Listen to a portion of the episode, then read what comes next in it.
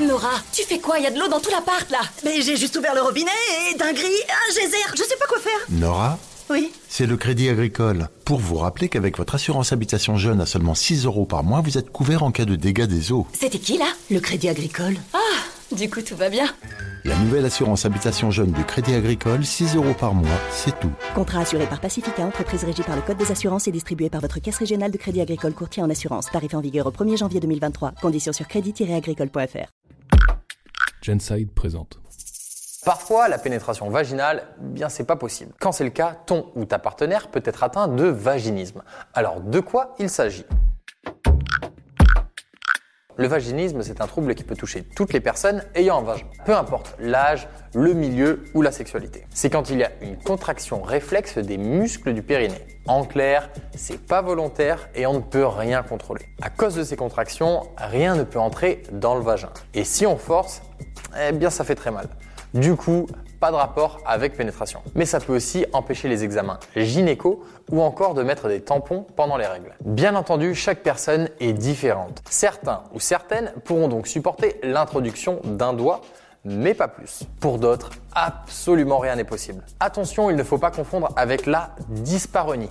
Là, on parle des douleurs pendant les rapports dues à des infections, de la sécheresse vaginale ou encore de l'endométriose. Mais alors, d'où ça vient? Il faut savoir qu'il y a deux types de vaginisme.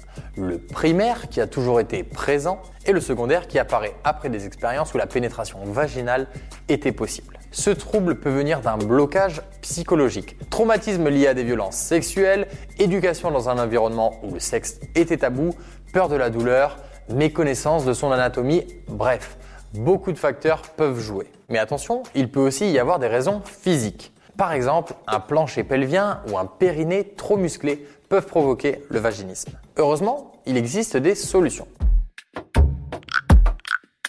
Déjà, il faut savoir si le vaginisme pose problème. Si ce n'est pas le cas, il n'y a pas de réel besoin de consulter. En revanche, si cela devient handicapant, il ne faut pas hésiter à consulter des professionnels de santé. Gynécologues, sages-femmes, sexologues, psychologues, kinésithérapeutes spécialisés, il faut trouver la personne avec qui l'on est le plus à l'aise pour en parler et surtout dédramatiser la situation. De cette manière, un traitement adapté sera proposé pour régler le problème petit à petit. On peut se voir proposer une thérapie ou simplement de redécouvrir son corps en l'observant. Il faut savoir qu'entre 6 et 15% des consultations en sexologie concernent le vaginisme. Mais alors pourquoi on n'en entend pas vraiment parler?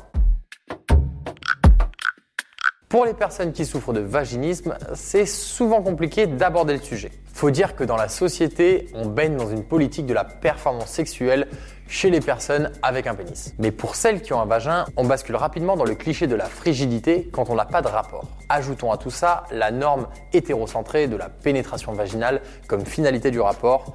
Et là, on a un cocktail explosif. C'est pour ça qu'il faut donner plus de visibilité aux troubles comme le vaginisme. C'est une manière de montrer à celles et ceux qui en souffrent qu'ils ne sont pas seuls et qu'il y a des solutions. Cela permet aussi d'imaginer d'autres façons d'envisager le sexe. Parce qu'il n'y a pas que la pénétration vaginale dans la vie. Le vaginisme, c'est quand la pénétration vaginale est quasi, voire totalement impossible. N'importe quelle personne avec un vagin peut être touchée. S'il peut avoir des causes physiques, il est le plus souvent causé par un blocage psychologique. Bonne nouvelle, il peut se régler avec l'aide de professionnels de santé. Alors, n'ayez pas peur d'en parler, il n'y a aucune honte à avoir. Si vous êtes de l'autre côté, soyez attentif et compréhensif. Et n'oubliez pas, le sexe, ce n'est pas que la pénétration vaginale. Alors, à vous d'être créatif.